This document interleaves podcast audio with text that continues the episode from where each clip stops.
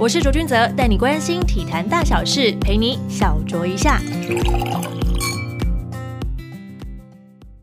又到了大家觉得提不起劲的周一，没关系，收听 podcast 可以用各种姿势与形状，只要把耳朵借给我就行。欢迎收听六月二十二号星期一的卓卓 talk。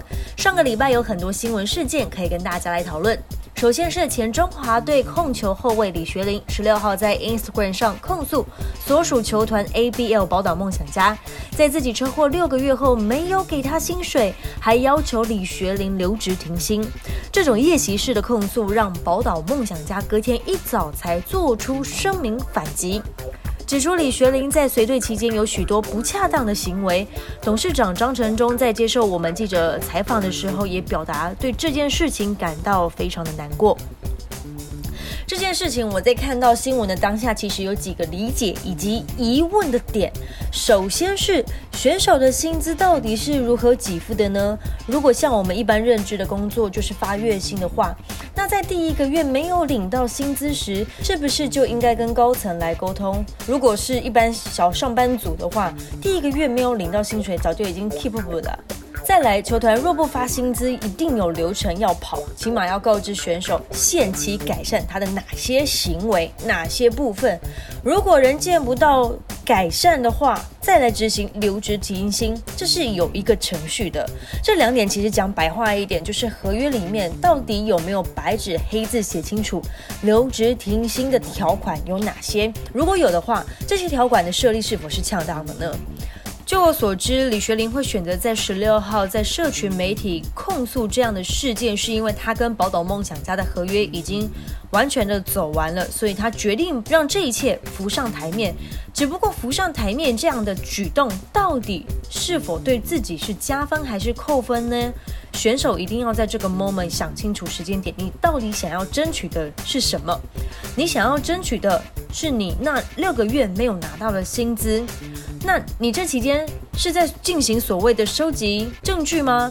还是你其实应该要跟球团协商，才会有所谓的证据所在，而不是如果你是采取一种被动式的处理方式的话，对你来说其实没有好处。当然，球团这部分呢，其实一直都在营造他们是非常照顾球员的一个球团，对于台湾的篮球发展，他们的贡献是没有办法抹灭的。只是发生这种事情，绝对会对他们的公关形象造成非常大的一个伤害，甚至可以说是难以弥补的两败俱伤的状况。当李学林决定要把这些所谓的委屈诉诸，尤其是社群媒体开始，这件事情其实就会走向比较难收尾，而且比较难看的局面，并不是说选手没有办法把自己的心里话，或者是是想要表达的东西。在自己的社群媒体上面跟大家沟通，因为近年来大家都看到了嘛，很多明星级的球员啦，或是公众人物都喜欢透过社群媒体来表达自己的诉求。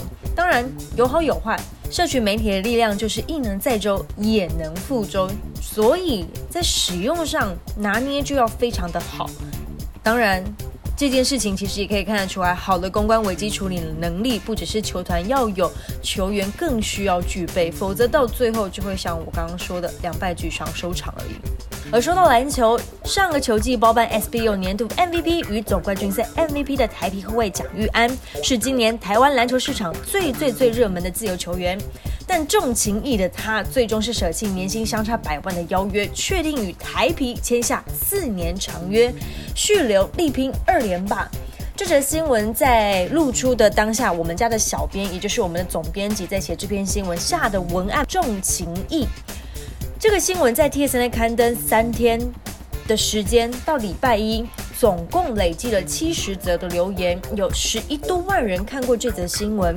就留言内容来看，大多都是有在关注台湾篮球发展的朋友，这点是好事。只是呢，他们并不觉得所谓的重情义这三个字是这样子用的。手机大约留在台皮，对于这些网友们来说，对于平常有在关注篮球这些朋友们来说，并不是一个最好的选择。更有球迷直言呢，因为他就是一个呃篮球的 fans，他希望可以看到蒋玉安可以挑战更高等级的 CBA。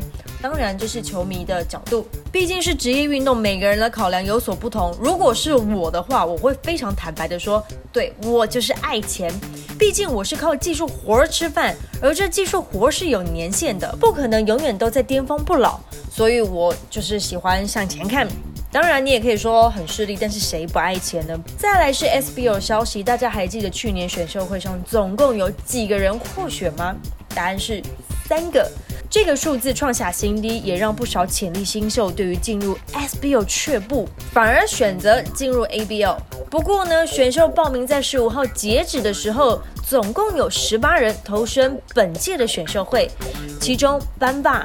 卢俊祥、苏世轩以及李汉生都有机会确评中选，大家也可以来关注一下。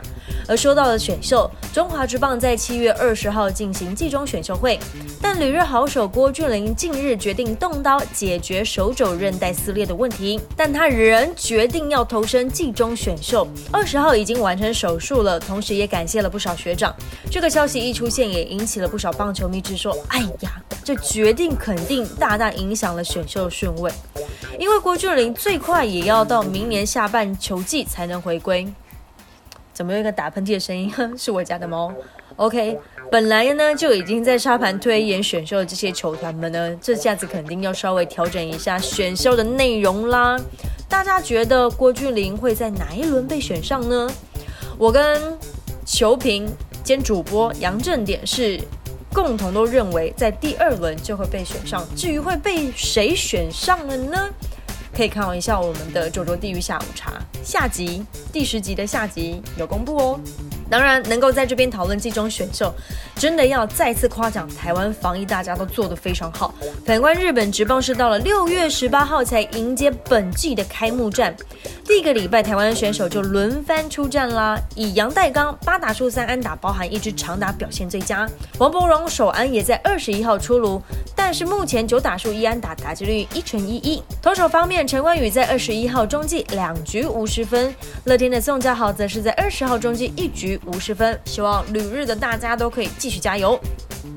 最后来聊到的就是东京奥运，因为疫情延期，体育署与国训中心将在八月一号到八号举办模拟东京奥运对抗赛，总共将进行十二项运动赛事，包含了戴资颖、周天成、郭幸存、郑兆尊、李志凯这些耳熟能详的黄金计划选手们都将参与比赛。公布记者会时，其实大家兴致勃勃，能在台湾看到这些世界级好手比赛并不容易。比赛时间确定之后，就有几个想法在我脑子里面跑出来，想说总奖金超过一百万，这笔原本不存在的预算到底是打哪儿来？除了奖金之外，这些选手们都会有出场费吗？再来是运动员保险，这项赛事是为了给即将参加东京奥运以及最有机会获得前往东京奥运门票的选手们才出现的练兵赛。原本都不在大家的行事历上面，如果没有完善的保险机制的话，应该会大大降低选手们的参赛意愿吧？这是我想的啦。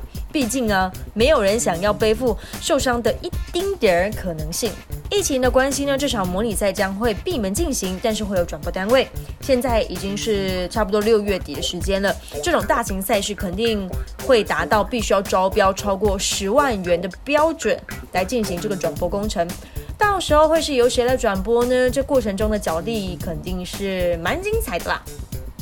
而这场赛事最大的受益者，我觉得不是运动员本身，而是运动产业的相关单位，包括我自己可能也会是受益单位。站在老板的角度，当然是乐观其成啊。站在体育媒体的角度呢，我认为主办单位或许可以等到细部的内容都敲定了再来跟大家宣布，而不是像挤牙膏一样。对于非常多的问题，记者们在提问的时候，他们都没有办法给出一个肯定的答案，要不然就说哦，我们下个礼拜会再演绎，或是我们这个礼拜再演绎。之后才会有更完整的配套来跟大家公布。那为什么不一口气跟大家就是好好的公布呢？因为这毕竟是一个模拟东京奥运的赛事，不是应该要更谨慎慎重一点吗？好，就让我们继续看这场模拟赛的后续发展吧。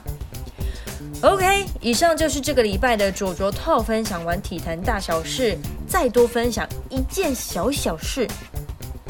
在之前呢，我接受了。Between Girls 的访问之后呢，就追踪了他们家的 IG。昨天的职场金句对我来说就非常棒，他们分享了网络人气作家阿尔文书中的其中一句。宁可为喜欢的事跌倒，也不要被讨厌的事打倒，是不是很棒的一句话？也同时分享给所有的听众。如果你对小酌一下或者是卓卓 Talk 单元有任何的建议，或者是任何想要听的内容呢，都欢迎给我们一些指教。可以在 Apple Podcast 的留言区留言给我知道哦。感谢大家今天的收听，祝所有听众朋友们有愉快的一周吧。我们下次见，拜拜。我是卓君泽，带你关心体坛大小事，陪你小酌一下。